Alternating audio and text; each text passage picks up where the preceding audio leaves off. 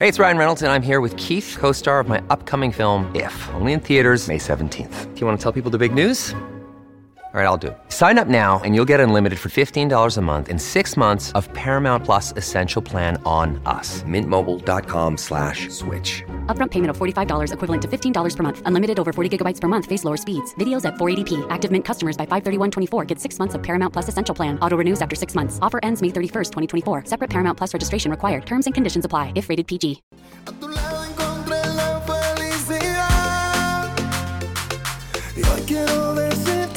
¿Qué tal, queridos amigos oyentes? Sean todos bienvenidos a Americano Media y Radio Libre 790 AM. Yo soy Lourdes Jubieta. Qué bueno que estén conectados con nosotros. Bienvenidos, queridos oyentes, seguidores de Americano.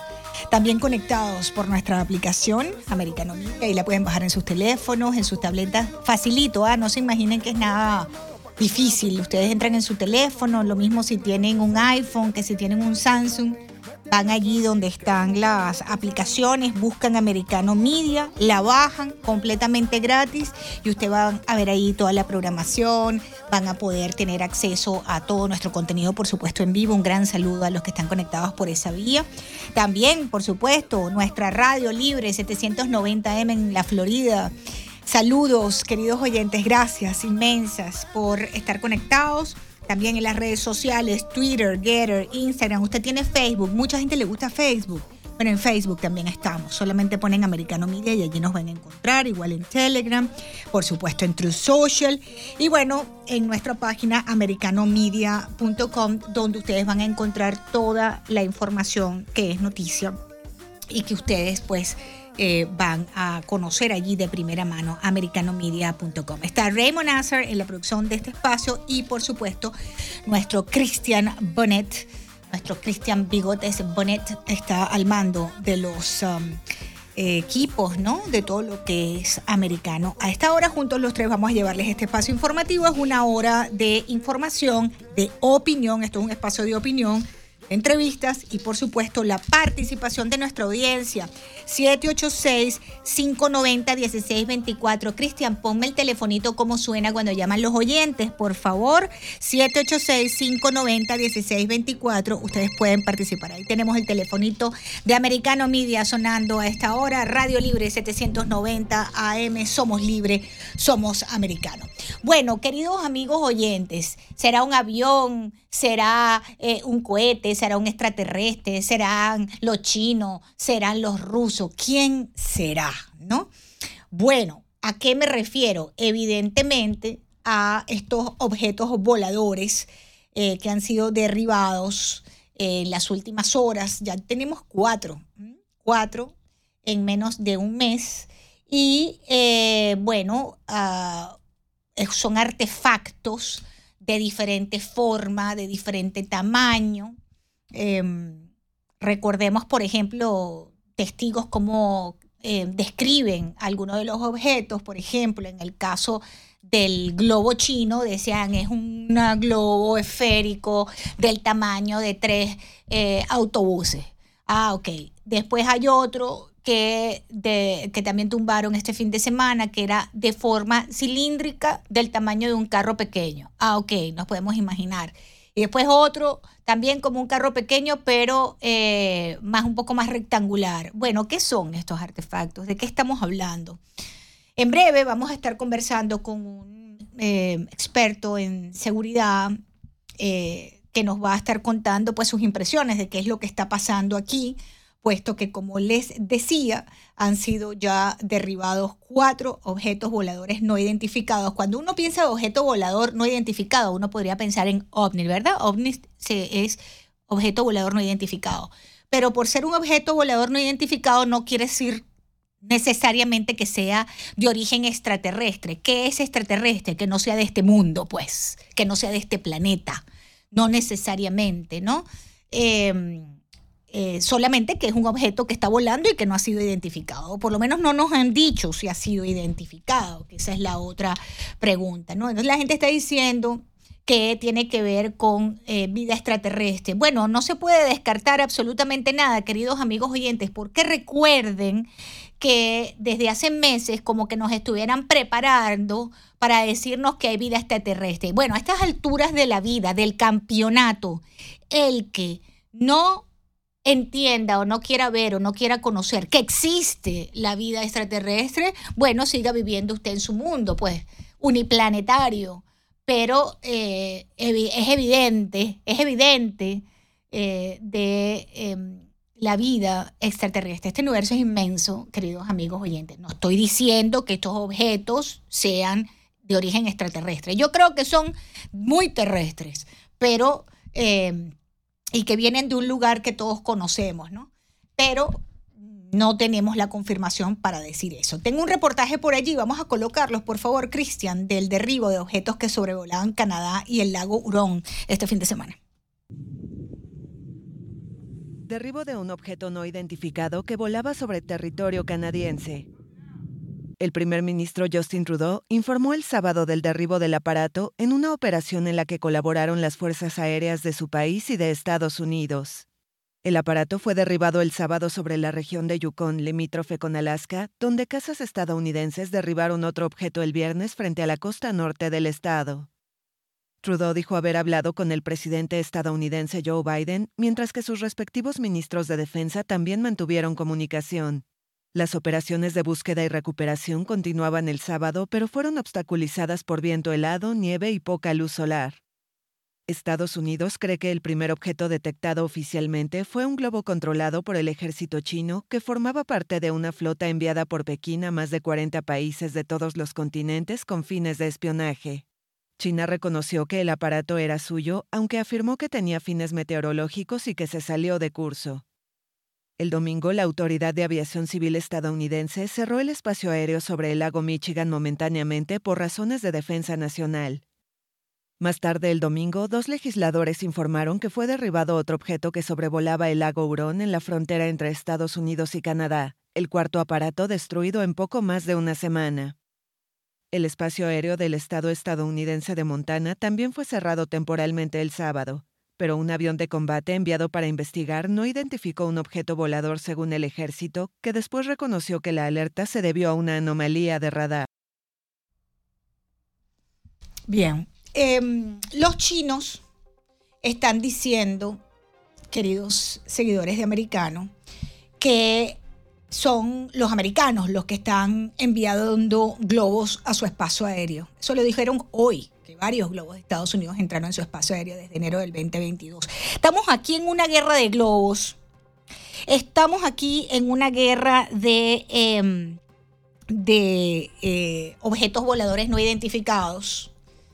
los hechos es que uno de ellos, probado y además reconocido sorpresivamente por Beijing, que era chino, ellos dijeron que era para un tema de em, chequear el tiempo, em, pero resulta ser que resultó ser espía y que hizo su labor, no estamos muy claros de por cuánto tiempo, pero que tuvo chance de enviar a China toda la información que quisieron hasta, hasta que eh, fue en definitiva derribado. ¿Qué piensan en este país de esta situación? ¿Irán a enterrar esta situación o disfrazarla o minimizarla como han hecho en otras historias eh, escandalosas de seguridad nacional, etcétera, etcétera, en este país. Claro, nunca como en el caso de Hunter Biden, por supuesto, ¿no? Nunca. Eh, ustedes recordarán, y no hay que haber nacido en esa época, ni haber leído la prensa en esa época, como yo siempre le digo, queridos amigos oyentes, no estábamos vivos durante la Primera Guerra Mundial y sabemos que es la guerra, Primera Guerra Mundial. No estábamos eh, vivos durante la Revolución Francesa, pero conocemos que fue la Revolución Francesa. Bueno, déjenme contarles por qué les digo esto. Porque, por ejemplo, ¿no? En el caso de Hunter Biden, eh, han censurado en los medios de este país desde el día uno las, no solamente las adicciones de este sujeto, el hijo del presidente Biden, sino todos sus negocios, ¿no? sus lucrativos negocios, tanto en Ucrania como precisamente en China. ¿No? Él ha protagonizado varios escándalos durante los últimos años em, y bueno, tiene 52 años ya muy dado a estos escándalos y con un historial, como les decía, de sospechosos negocios millonarios en Ucrania y en China, investigado en este momento por la Fiscalía y a un sujeto pues que está en o por lo menos estuvo en el infierno de la adicción a las drogas, a las conductas autodestructivas. Y bueno, en, sus, en unas circunstancias normales, la, la, mera existencia del pasado de Hunter Biden hubiese sido un lastre para su padre, un motivo de preocupación constante en la Casa Blanca, como lo fueron en su día, y aquí voy a la historia. El hermanastro de Bill Clinton, vinculado al narcotráfico. ¿Lo recuerdan ustedes? O el hermano de Jimmy Carter, el peor presidente de los Estados Unidos antes de la llegada de Joe Biden, por supuesto, le quitó ese lugar Joe Biden al presidente Carter. ¿No recuerdan ustedes, queridos amigos oyentes, cuando el hermano, el hermano de, eh, de Jimmy Carter, Billy, recibió miles de dólares del régimen dictatorial de Libia en esa época, Muammar Gaddafi, quien está en la quinta paila del infierno, eh, se vinculó al hermano de Carter para tener, para lograr sus objetivos políticos y de influencia en Washington. Esos casos no los taparon, como han tapado la prensa liberal el caso de Hunter Biden. Y ahora no queremos que tapen también el de los balones estos que nos dicen que podrían tener un origen extraterrestre, pero que todo apunta a China. Hacemos una pausa, ya volvemos. La NFL reveló que Rihanna será la encargada de protagonizar el show de medio tiempo. Los paquetes de entradas más económicos, escuche bien, empiezan en 4.887.50 dólares por persona. Por americano. Battleground Americano. Accede a toda nuestra programación a través de nuestra página web americanomedia.com, nuestra aplicación móvil Americano Media, Roku, Amazon Fire, Google TV y Apple TV. Puede sintonizarnos en Radio Libre 790 AM en Miami. Seguimos con más información y análisis de los hechos que ocurren en el mundo e impactan en Estados Unidos. Estás con Lourdes en Americano. Amigos, continuamos. Un día muy noticioso. A esta hora hay una, eh, una situación que se ha presentado en Nueva York. Un hombre manejando un, camión eh, esta mañana. Eh, al parecer, según lo que estamos manejando en este momento, pasó por encima de, una, de un grupo de personas este señor estaba, este sujeto estaba manejando un U-Haul y están diciendo que está allí la gente de la policía de Nueva York, el departamento de eh, lo que son explosivos en la escena. Eh, no sabemos qué es lo que hay dentro de ese camión de U-Haul, podría estar lleno de explosivos precisamente, que es lo que están temiendo, y el gran titular es que esto no fue un accidente, al parecer es algo que ha sucedido eh, y que el camión de U-Haul tendría algún tipo de explosivos adentro. Eso está en pleno desarrollo en este momento, mis queridos amigos oyentes, en que le damos la bienvenida a nuestro primer invitado al programa, Robert Evan Ellis. Robert es profesor del Instituto de Guerra del US Army y es experto en seguridad. Robert, qué bueno saludarte, es Lourdes Jubieta, bienvenido americano. Gracias, es un gusto de estar con usted en el programa. Eh, bueno, en las últimas horas eh, muy movidas, Estados Unidos ha derribado un cuarto objeto volador no identificado, los militares no descartan nada, ni siquiera vida extraterrestre. ¿Qué, qué está pasando? ¿Qué, qué, qué, cuál es tu um, análisis de la situación? Bueno, um, realmente hay, hay, muchas preguntas, o sea, es difícil decir lo que es cierto, porque um, muy importante reconocer que um, o sea, hay, un interés nacional en, no compartir todas las cosas que estamos aprendiendo o, pensando, porque automáticamente esto va a, los chinos. Por ejemplo, el, bueno, sabemos que ya ha sido desde hace años. Esa tecnología de, de globos de alta um, de, de, de, gran altura.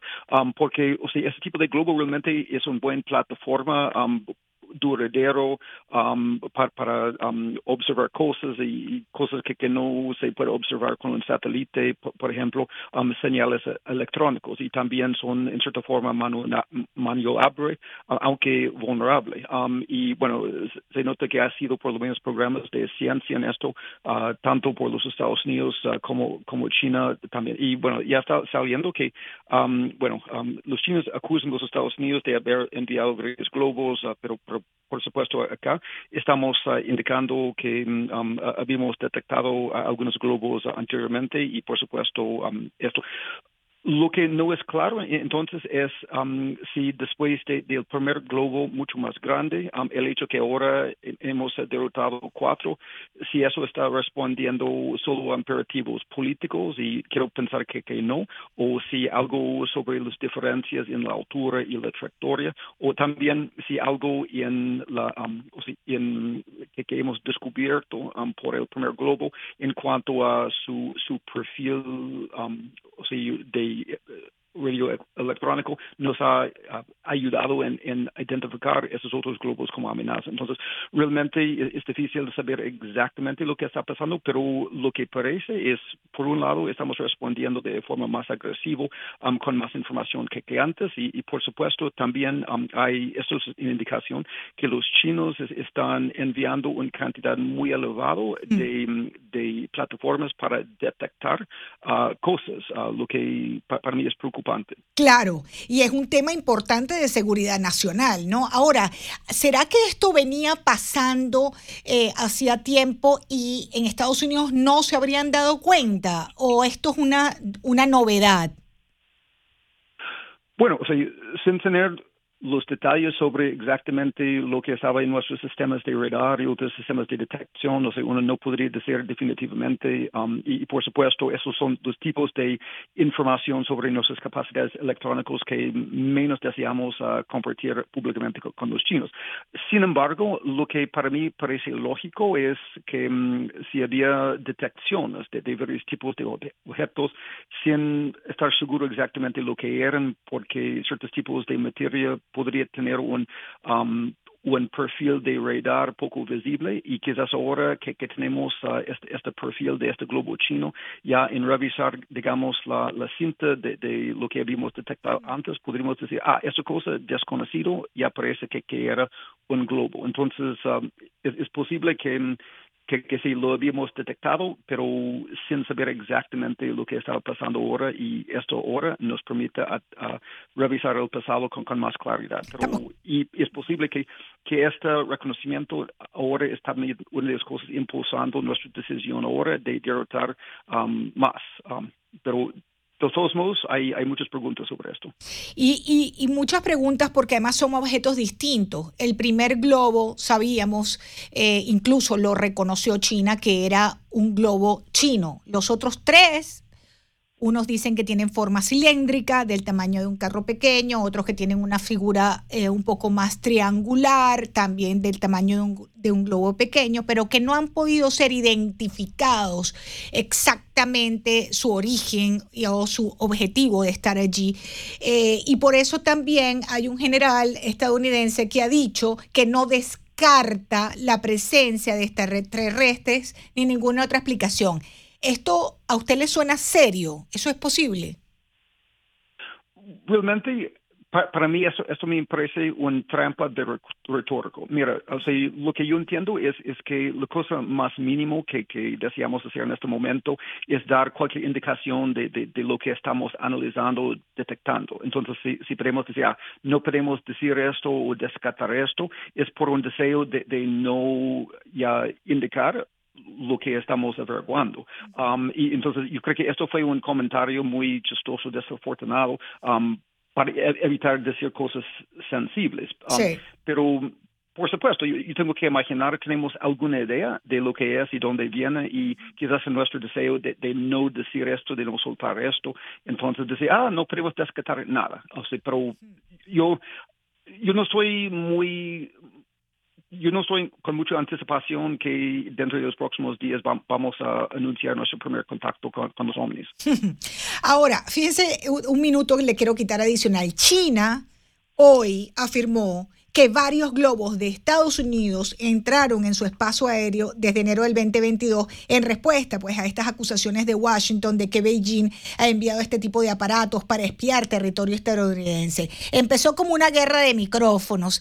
¿Qué, qué, qué le parece a usted la reacción de los chinos?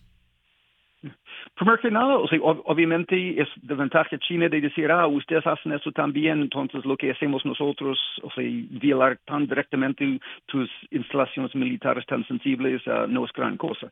Um, pero por otro lado, no es claro porque los chinos no han indicado si realmente ocurrió esto que constituya espacio aéreo de, de, ella. Por ejemplo, los chinos reclaman mucho espacio en el mar chino sur y este, lo que no es de, de ellos. O sea, esta famosa línea de, de nuevos rayos que reclaman territorio de los filipinos y Vietnam y, muchos. Entonces, um, regularmente ya conducimos lo que se llama FONOPS, o sea, uh, operaciones de mostrar uh, libertad de navegación um, por, uh, por aéreo, por, por, por buques, um, y si los chinos dicen, ah, cosas estaban sobrevolando nuestro espacio aéreo. Podría ser, ellos estaban indicando esto, aunque realmente no estoy claro de exactamente lo que los chinos están refiriendo, porque no nos han compartido la evidencia suyo de estamos haciendo, sobrevolando Beijing o, o, cosas como eso. Y realmente yo creo que no vamos a ver nada de la transparencia de ellos que estamos viendo por nuestra parte con estos uh, um, testimonios antes del Congreso y, y, todo esto por su globo. Sí sabremos o no sabremos. ¿Qué tanto llegaremos a saber? Bueno, vamos a, Vamos a ver, o sea, yo no descarto que, que, que, que es posible. Como, como digo, um, esta tecnología de globos de, de, um, de, altura como plataforma para observación y también plataformas para otras cosas, incluso relays de telecomunicación, o sea, esta tecnología es una tecnología que está bien en desarrollo desde hace años, um, por los chinos también, tanto como lo, los otros. Entonces, pero si hemos enviado globos y dónde, no sé, um, pero...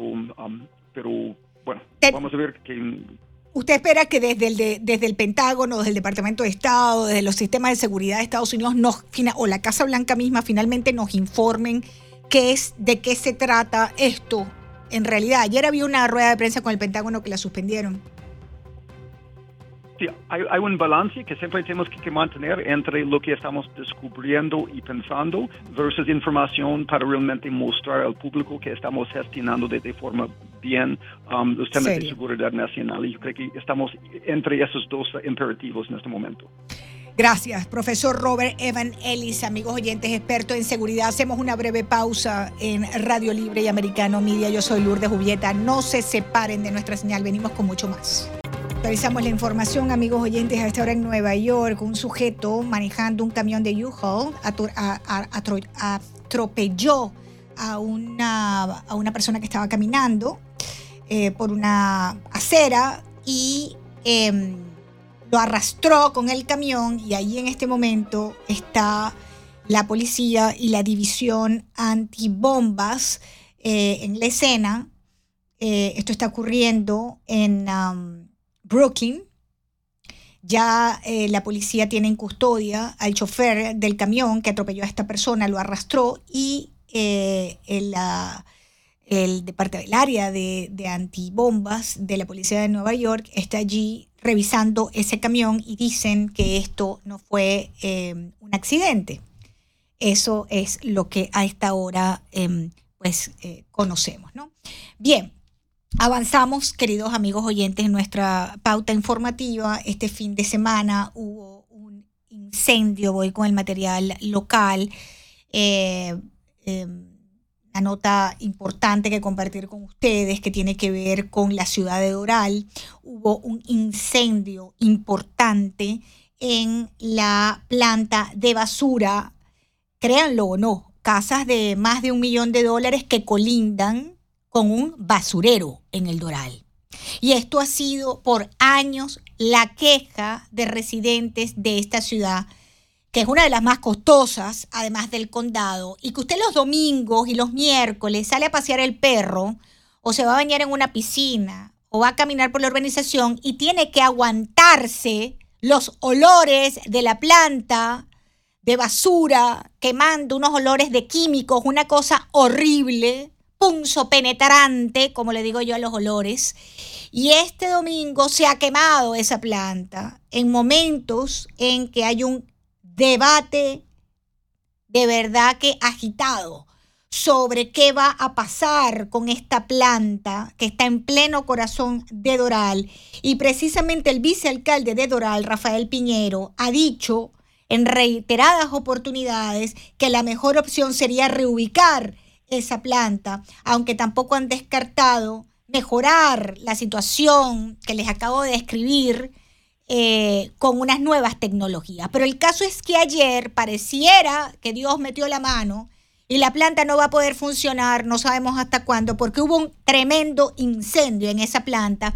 Y bueno, por supuesto el aire nuevamente contaminado, por supuesto todo el mundo encerrado, porque ahora no era un domingo de basura, sino un domingo de incendio en la planta de basura. Vicealcalde Rafael Piñero, qué bueno tenerlo por aquí en Americano, bienvenido. Gracias, Lulú, gracias a ti y a toda la audiencia por la oportunidad.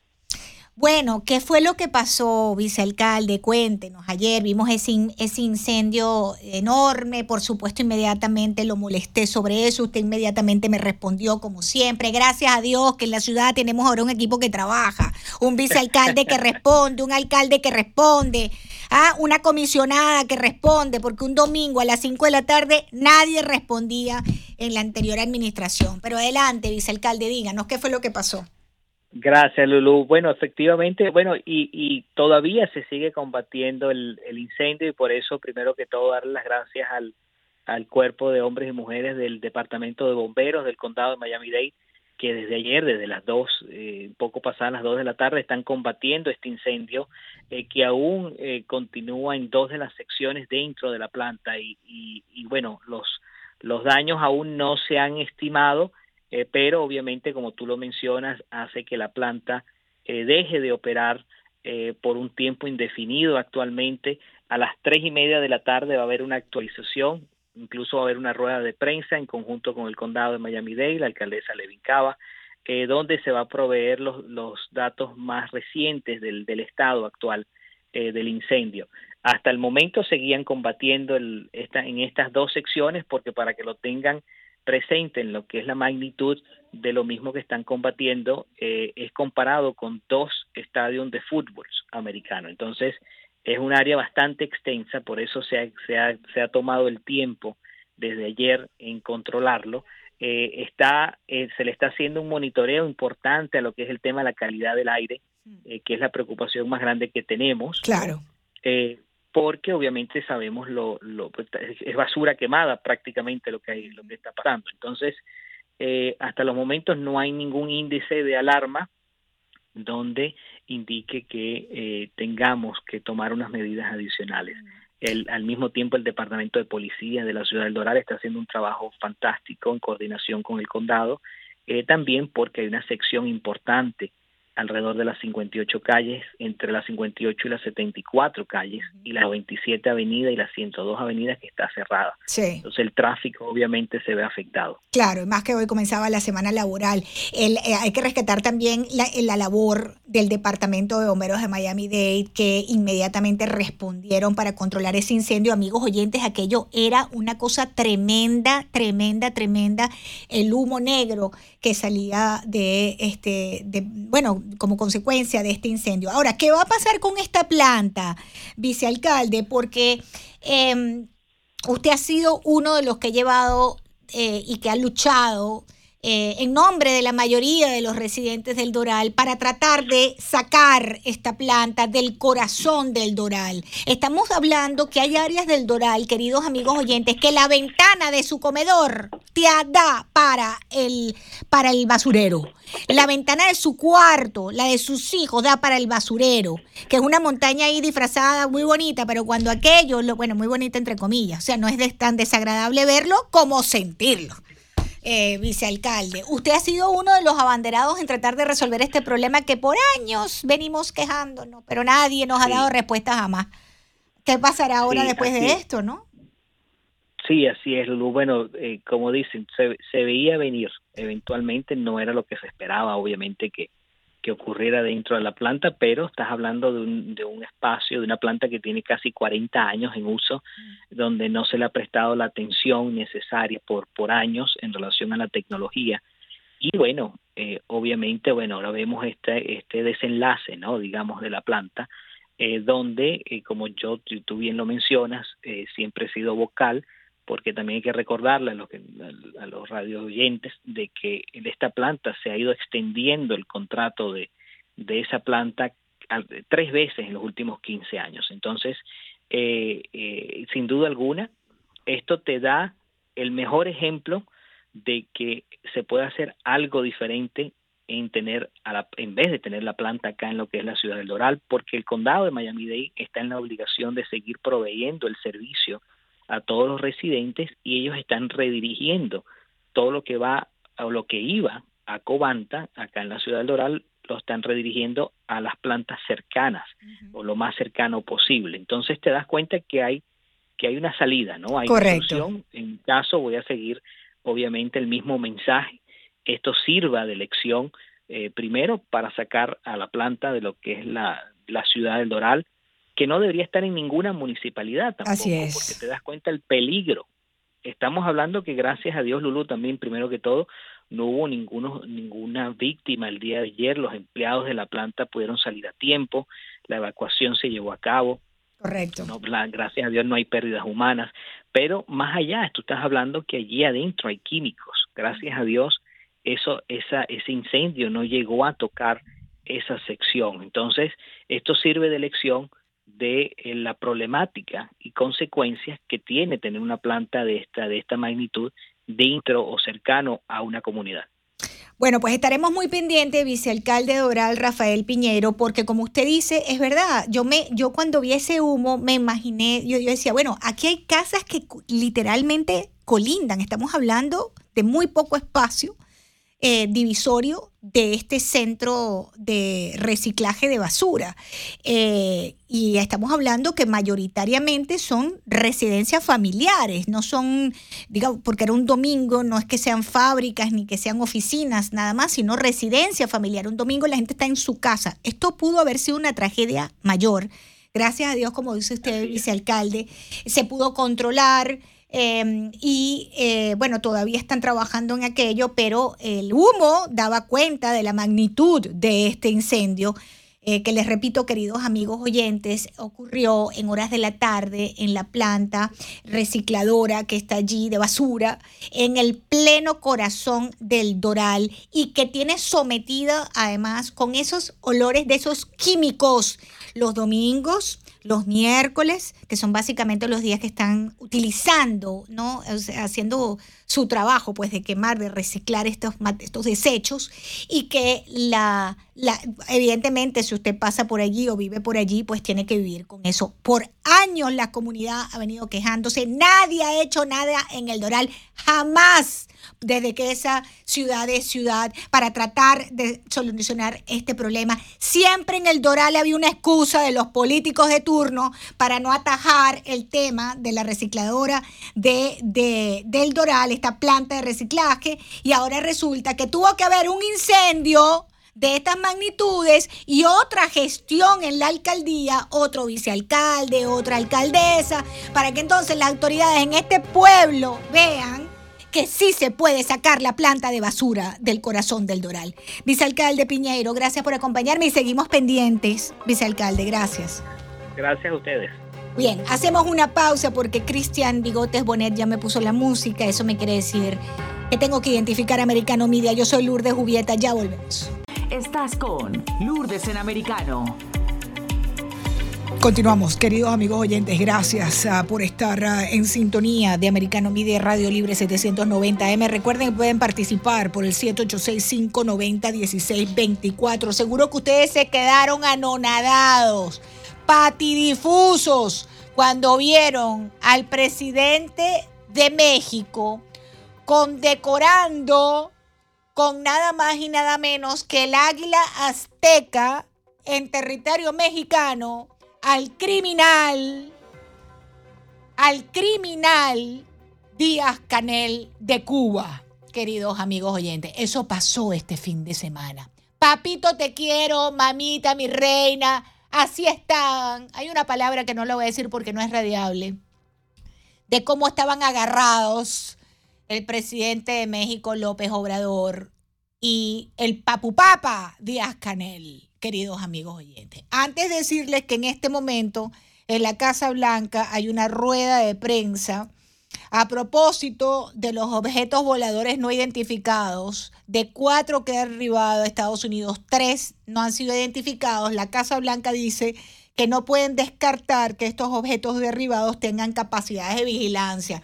Parece que están dándole de lado al tema extraterrestre, porque el tema extraterrestre parece que no cabe en la ecuación, aunque bueno, en estos tiempos que estamos viviendo, queridos amigos, pocas cosas nos sorprenden, ¿no? Y por supuesto a mi invitado, René Bolio, abogado, politólogo, presidente de la Comisión de Derechos Humanos de México, que me entiende esta hora, no le sorprendió el amor, el cariño, el manoseo, entre el presidente de México y el Papu Papa Díaz Canel.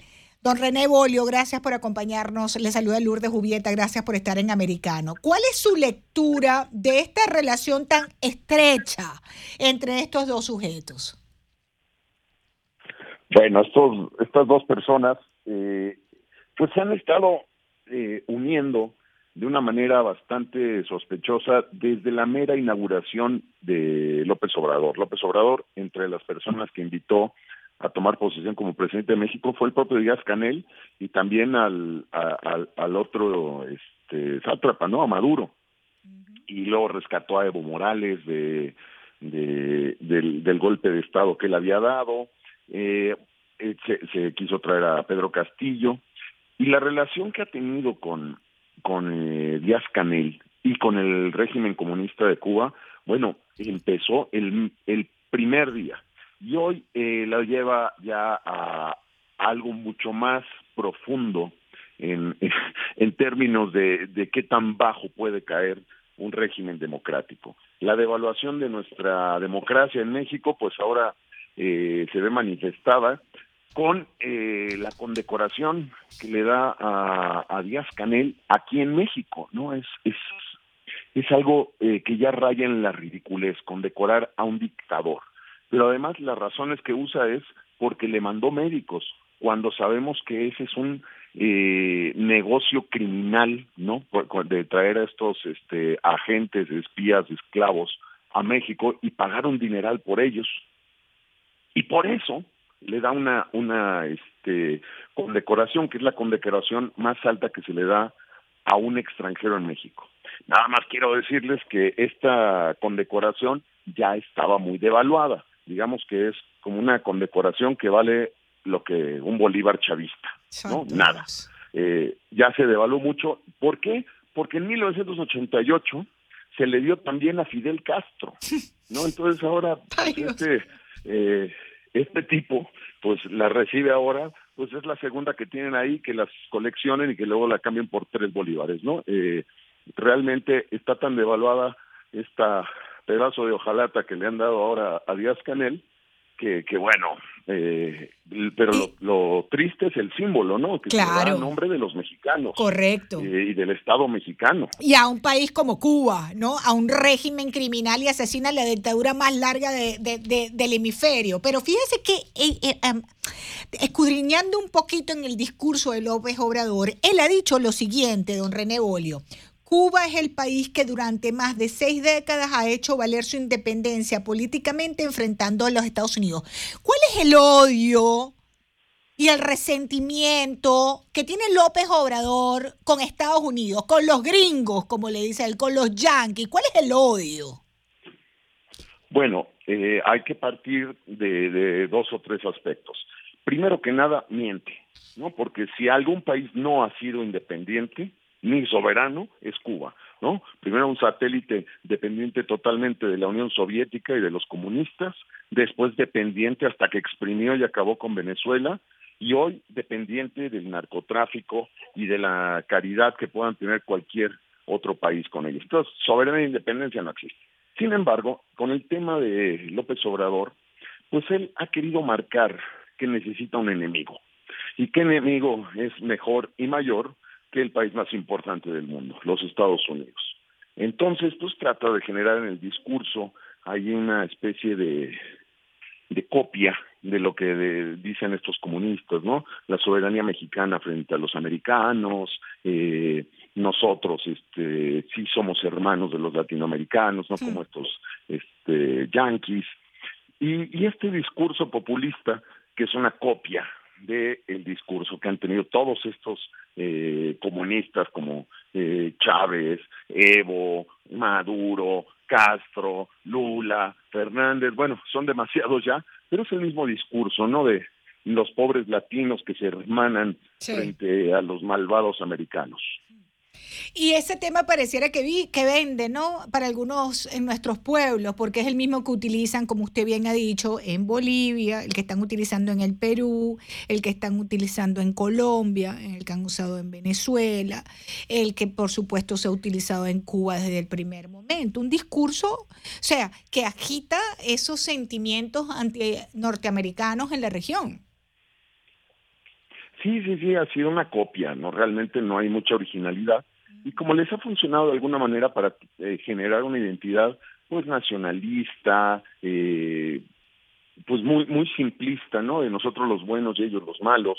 Eh, cuando, pues, es interesante, perdóneme que lo interrumpa. un poquito más profundo. No, y que, y que es interesante porque al fin y al cabo, cuando vemos estos pueblos, todos quieren venirse para los Estados Unidos, porque precisamente de allá es la mayor inmigración, ¿no?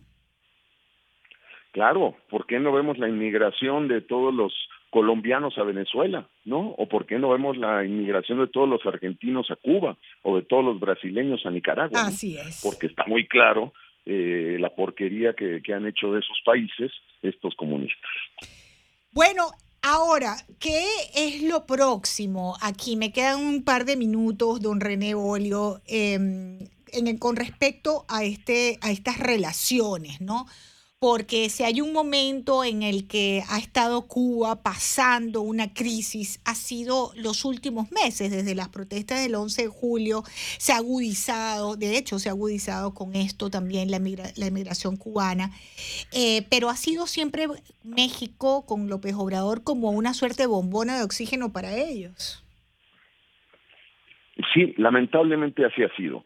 Eh, pues qué esperar lo primero es que eh, justo en estos momentos en que López Obrador le queda eh, poco más de un año de, su mandato, pues está eh, haciendo una apuesta con todos estos regímenes, ¿no? Quiere, yo creo que acelerar el proceso de socialización de México, quiere acelerar el proceso de integración de esta especie de comunidad de criminales, esta legión del mal, que está tratando de unir y de liderar, ¿no? Él quiere yo me, imagino que de las cosas que tiene en la mente es heredar ese liderazgo que en algún momento tuvo la dictadura cubana sobre todos estos este, regímenes y quiere heredarlo, ¿no? Entonces, pues está de alguna manera, eh, pues con el dinero, con el prestigio de México, comprando este liderazgo eh, latinoamericano. Doctor René Bolio, le agradezco enormemente, como siempre, estar conmigo en el programa y, por supuesto, en Americano y en Radio Libre 790M. Esa música que me pone Cristian Bonet quiere decir que me tengo que despedir. Gracias, queridos amigos oyentes. Eh, será hasta mañana.